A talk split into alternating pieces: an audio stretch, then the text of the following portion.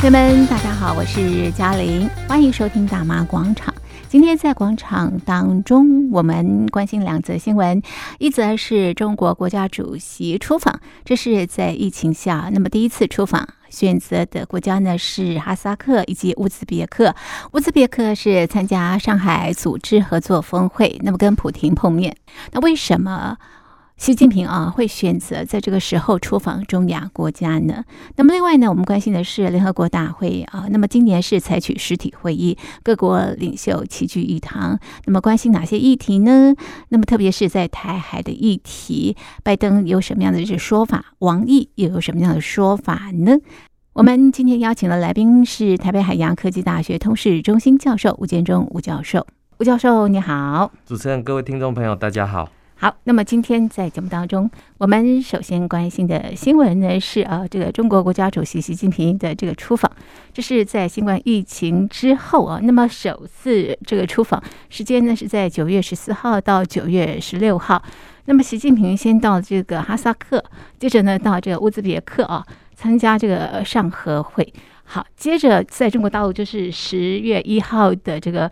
中国的这个国庆啊，再来就是十月十六号的这个二十大。照道理呢，这个呃，习近平应该会非常非常的忙啊。那为什么在这个时候呢，他要出访这些国家？这个吴教授，你的观察是什么？是呃，我想这个呃，在这个时间点，呃，由于这个呃乌俄战事哈，这个乌克兰吹起反攻的号角，那这个呃，对于入侵的俄军呃，不断的这个呃反击。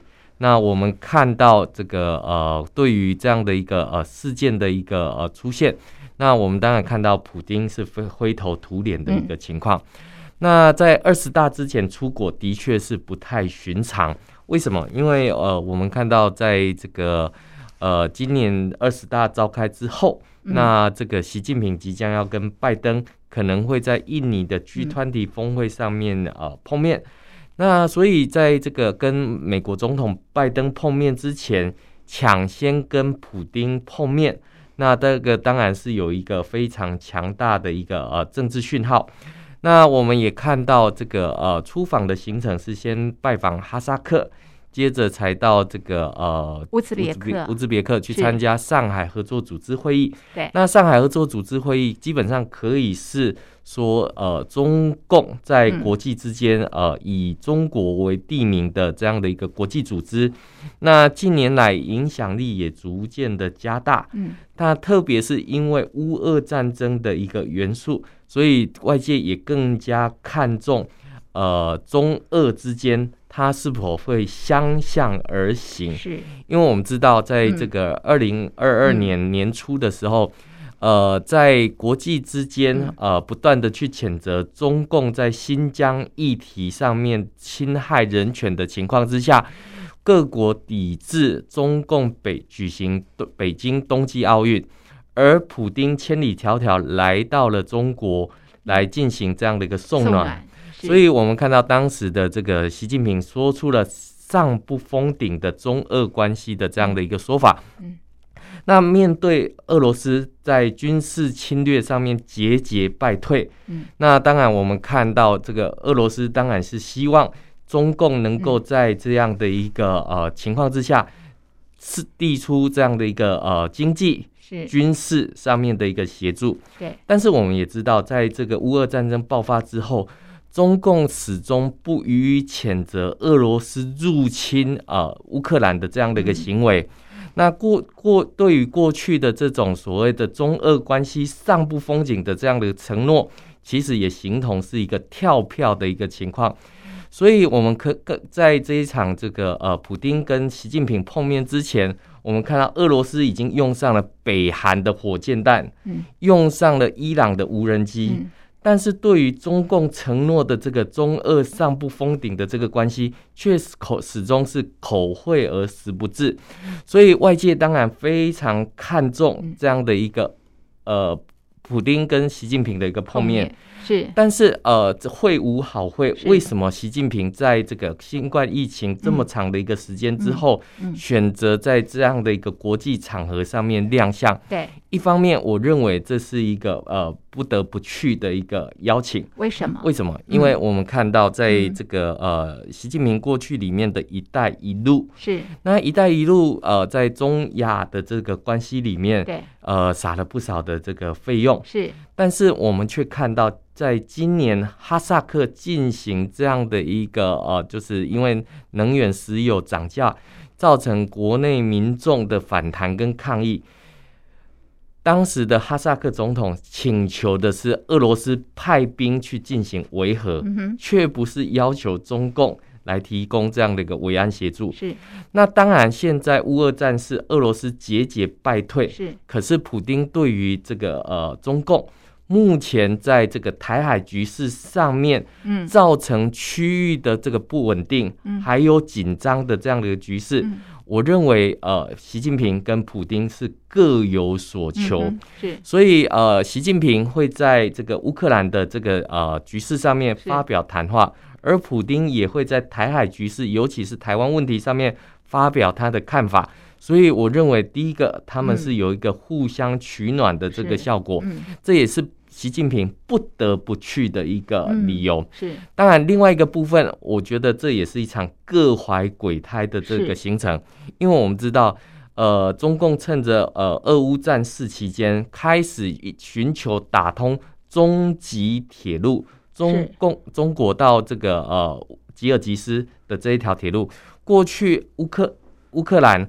在跟俄罗斯战争之前，其实这一条中吉铁路一直都没有办法得到普丁的首肯，是，所以我们会看到，就是说，呃，这个俄罗斯跟这个中共基本上是各怀鬼胎的一个部分。嗯嗯，那当然，最后一个，呃，嗯、我们也可以看到中俄的相向同行，嗯。呃，对于国际社会来讲，是一个很大的一个地缘政治的隐忧。嗯，因为我们知道，在这个呃乌俄战事爆发之后，嗯，其实包括了中俄军机联合巡航，嗯，还有对日本进行的绕岛演习。嗯这个都已经造成了地区上面区域国家的这种不稳定跟紧张的一个状态。嗯，那这一些邪恶国轴心的国家串联在一起的时候，那国际社会对于这样的一个呃碰面，当然是有所忌惮的。是为什么？因为中共跟俄罗斯都是拥有核子武器的这个国家。嗯，所以呃，我们可以看到，对于普丁来讲的话。这个老大哥在打仗，小小老弟这个帮点忙，嗯、这个是应该的。是。那我们其实也可以看到，为什么外界会特别的关注？没错，因为呃，这个普丁在过去的一段时间里面，他曾经接受过两次国际的专访。嗯。那他就这些国际媒体问普丁：“你觉得中共会不会出兵这个攻打台湾？”普丁的说法是他认为中共是不会的。为什么？中共这么有钱，俄罗斯就是因为没钱才会出兵，这个去做这个攻攻打乌克兰。那中共这么有钱的话，其实是不用用到出兵的这个选项。是，如果用到出兵的这个选项的话，基本上中国大陆对台的政策基本上算是失败了。是，所以你就可以看到俄罗斯是因为。经济的问题，所以导致了他必须出兵的这个选项。是。这个当然是呃俄罗斯的自圆其说之词。但是对中共来讲的话，这一场这个国际之间磨刀霍霍，如果中共这个呃对于俄罗斯进行经济的、军事的这些支持的话，那国际的制裁一定会纷然而至。那更不要讲说，对台湾问题的这个关注度，就会有更显著的这样的一个提升。是，所以我们看到这是一个各怀鬼胎跟互相取暖的一个碰面。是，不过呢，我们也看到了习近平到这一场的峰会上面，是，一不跟大家共同这个共用晚餐，还提早走。这个呃，而且这个大家在休息时间在聊天的时候。他也不去参加这样的一个聊天会，是，所以我们就可以看到这个呃，这个 呃，对于呃 中国大陆封控三年的这样的一个新冠疫情，其实呃，我们看到这一次习近平的出访，还是非常小心翼翼的。嗯，为什么这么讲？从他这个呃踏出飞机的那个时刻，嗯，其实外界都看到他的这个呃口罩是戴着紧紧的。是，然后在跟普丁碰面的时候，这个两个人是遥相对望。是，但是我们看到普丁是一种很睥睨的那种眼神，很杀的那种眼神，在看着习近平。而习近平是小心翼翼讲出每一句话，为什么？因为就国际之间，如果看到中共对于俄罗斯的这个协助，势必是会加强这样的一个制裁的一个力道。那对中共目前疫情防控，还有经济下滑，恐怕会是双重打击。所以我们可以看到这一次习近平出访的这个部分里面，其实就可以看到。他们的这样的一个呃勾心斗角的一个过程，为什么？嗯，因为上海合作组织它是位于中亚地区，对，那中亚地区中共来成立这样的一个上海合作组织，在成立之初其实就受到俄罗斯的一个很大的一个怀疑。嗯，中共你想干什么？这是我的后院，对，你来摆这样的一个组织，那不是。给我难堪吗？是，那更不要讲说，在接下来的阿富汗战争里面，美国全力真空之后，嗯，这个中共进一步去呃，这个呃，对于中亚的这样的经营，嗯，那中亚的经营里面也带来了很多的这个负面的这个影响，所以当然我们可以看到，就是呃，这个上海合作组织。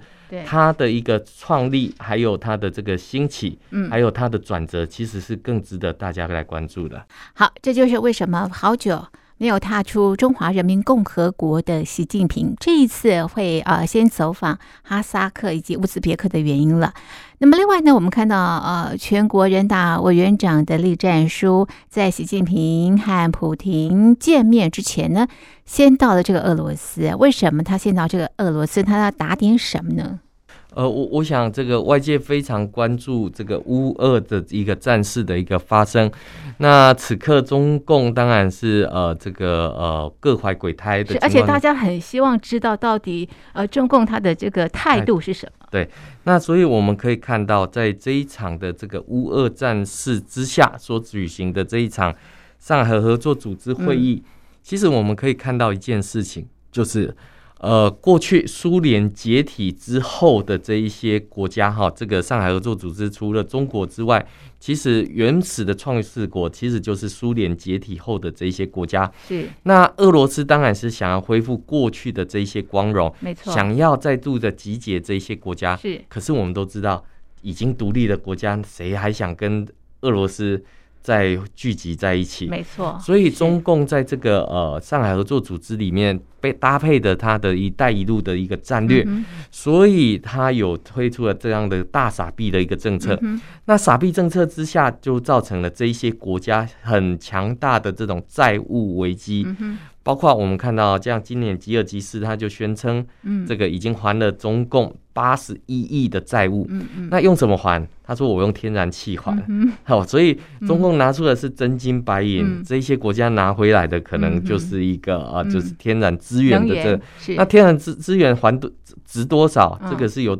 还还债国家来说的，是那更不要讲哦。这个比如说我们刚刚讲中吉铁路的兴建的话，其实在过去里面，中共所投入的这些建设，其实都造成了地方的生态浩劫，所以导致了地方居民的这种排华情绪非常的高涨，尤其是在哈萨克，尤其是在乌兹别克。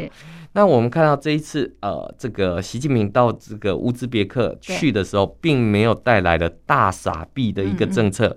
为什么？因为他知道这一场会的主角不是习近平，而是普丁。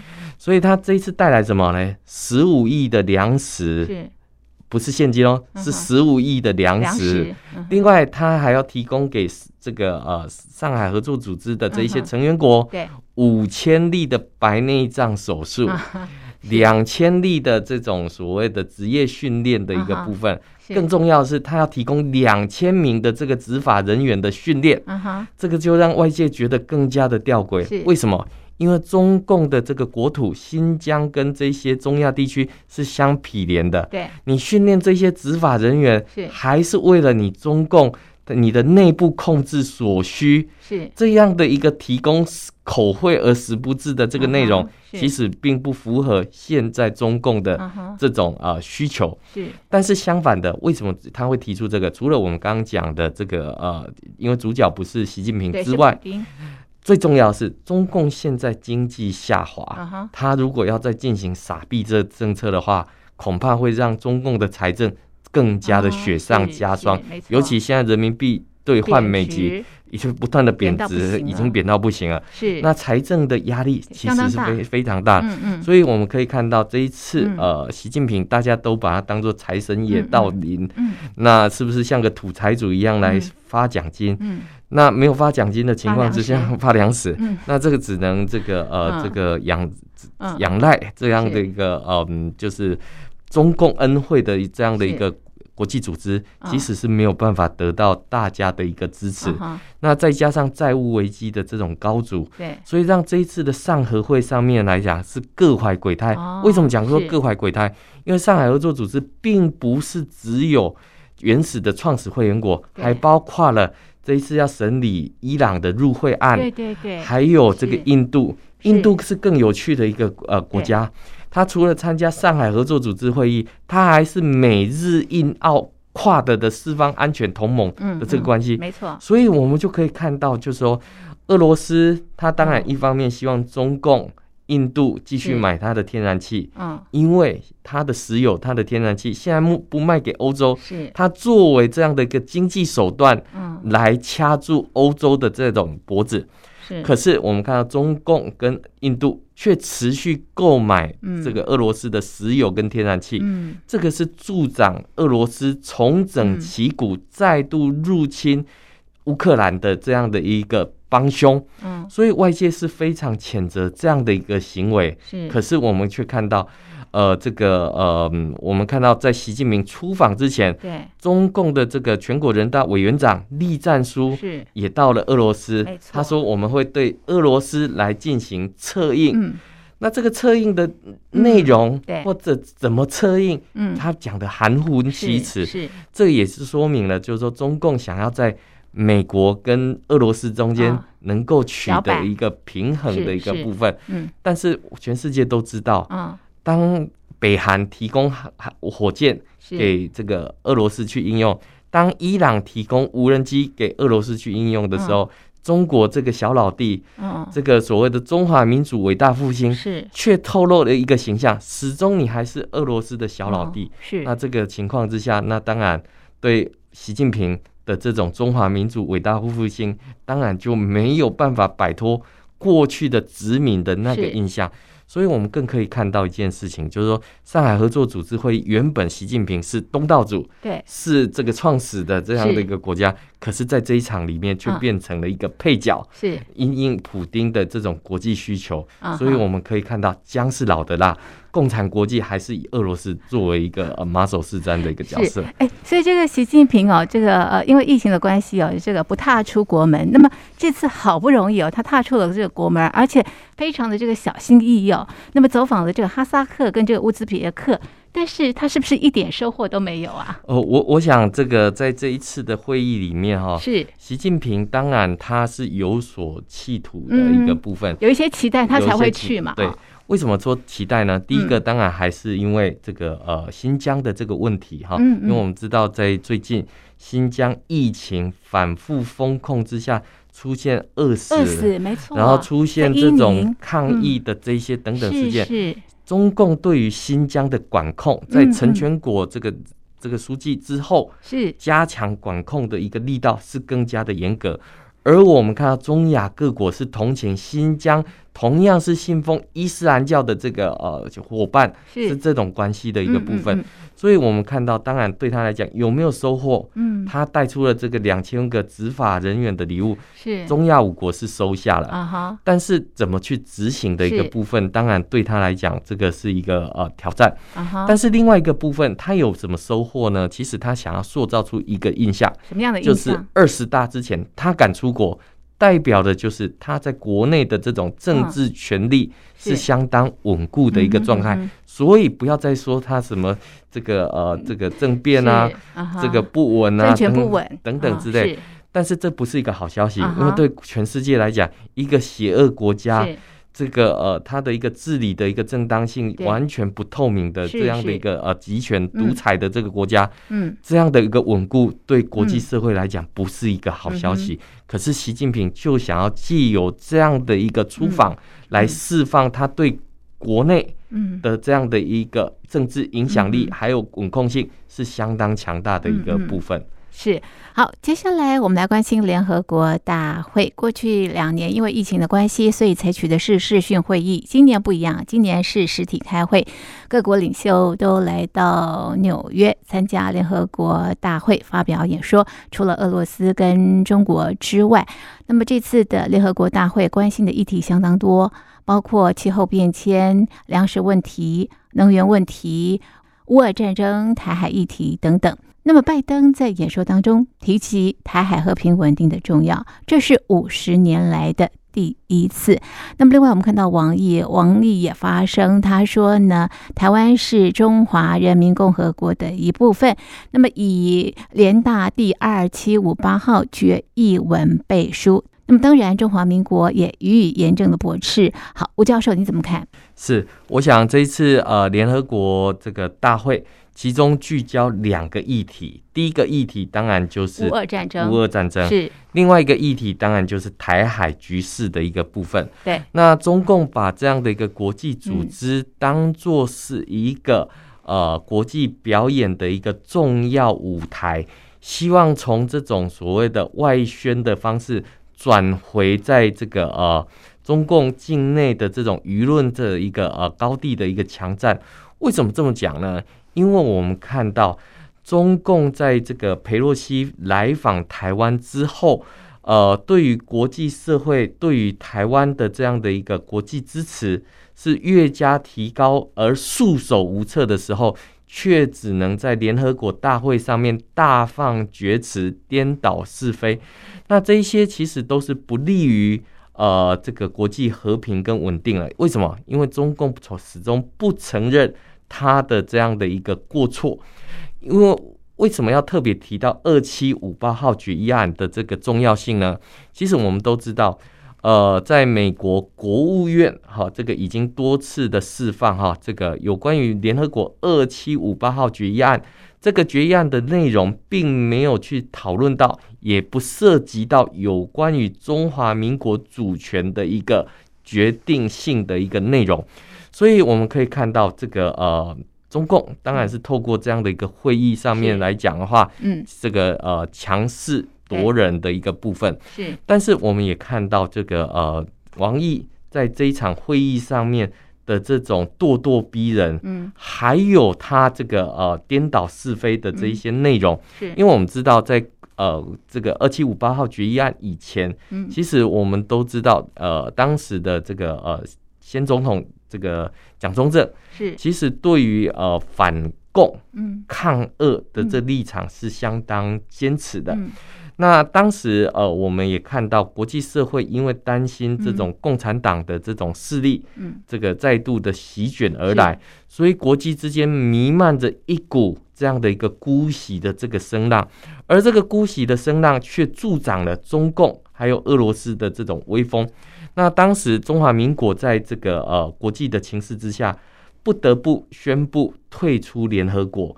那我们可以看到这个呃这个被共匪这样子窃占大陆之后，再加上联合国的这个组织，呃被这样的一个中共和善的这种崛起的这样的一个呃谎言是。给蒙骗了。嗯嗯。那我们看到，自从中华民国退出联合国之后，那国际社会也曾经希望透过交往的方式，希望把共产党，嗯，这个能够有一个转型，嗯，从集权变成威权，再从威权转向民主化的这样的一个过程。是，但是我们看到姑息并没有办法让中共改邪归正，是，反而是让他有更多的时间，嗯，有更多的这样的一个契机，嗯，来进行瑞士力的各种的入侵，嗯，所以我们看到这两年嗯，这个国际之间开始觉醒了。对，那过去中华民国不断的提醒中共的这个瑞士力入侵，不管是比如说孔子学院，是，我看英国现在全部关闭了这个孔子学院。那中共在南海的填海造礁，是。这种所谓的单边作为，这种所谓的呃以我为主的这样的一个策略，那在各国的姑息养奸之下，中共却逐渐的壮大。原本填海造价只填一个，现在填到南海到处都是，所以我们看到美国或者是各国才需要主张这种自由航行的权利，来告诉中共说你是错的，而我们看到。呃，在这个呃，王毅在联合国大会辩论的时候提出这个二七五八号决议案的这个呃内容，是。遭到中华民国的友邦连番的炮轰，是，但是我们却看到中共却利用议事规则，呃，企图影响这个国际视野的这种视听，对，再搭配俄罗斯外长在这个。呃，联合国大会上面，中俄联手力抗民主阵营的这些说法，其实我们会看到这个似乎冷战的那一个氛围又重新回来了。是，只是说，呃，在这一次联合国大会上面是没有办法让。王毅这样子大放厥词的，是，所以我们看到拜登在这个联合国大会上面也第一次谈及了台海和平稳定的一个重要性。对，因为我们知道，在这个呃联合国大会上面来的话，其实呃从一九七一年到一九二一年。历任的美国总统在联合国发表演说的时候，从来都没有提及过这个台海和平的这个问题，因此拜登就成为了第一个这个对于台海局势。发表演说的这样的一个美国总统，嗯嗯，那更罕见的啊提到美方会致力于台海的和平稳定，嗯，不寻求跟中共对抗或冷战，是。会持续以和平的方式来解决冲突而奋战，嗯，所以我们会看到，因为美国发出了这样的一个民主宣言、正义之声之后，对，包括了我们看到这个呃这个。欧盟的这个理事会主席也特别罕见的在联合国大会上面发表支持台湾的这样的一个台海和平稳定的这样的演说。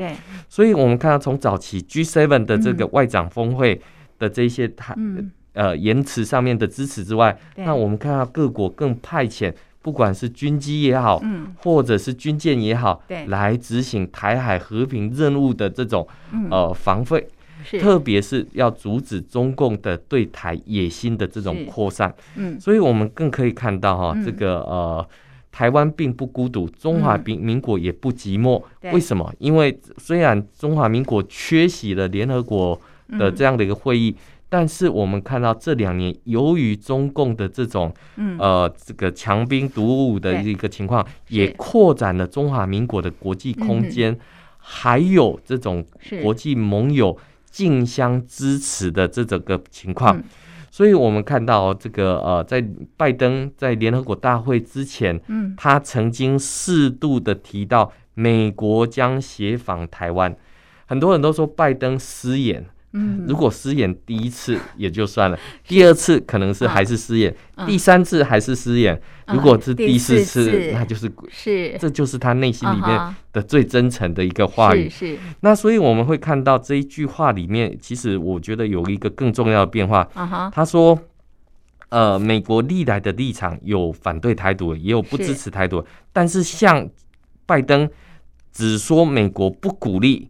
这应该是第一次，尤其是这些话是跟美国将协防台湾并在一起，也就是说，是不是台独是中华民国是台湾的事情，美国不鼓励，但是中共一旦对台动武的话，美国将协防台湾，这个是新的。是。我们可以看到，呃，在过去里面到现在，其实都有这样的一个变化。是。简单讲，美国从战略模糊的政策来看，最大的一种可能就是。一举两得，嗯，一方面当然就是不给北京有武力进犯台湾的决心，另外一方面也是透过拜登的表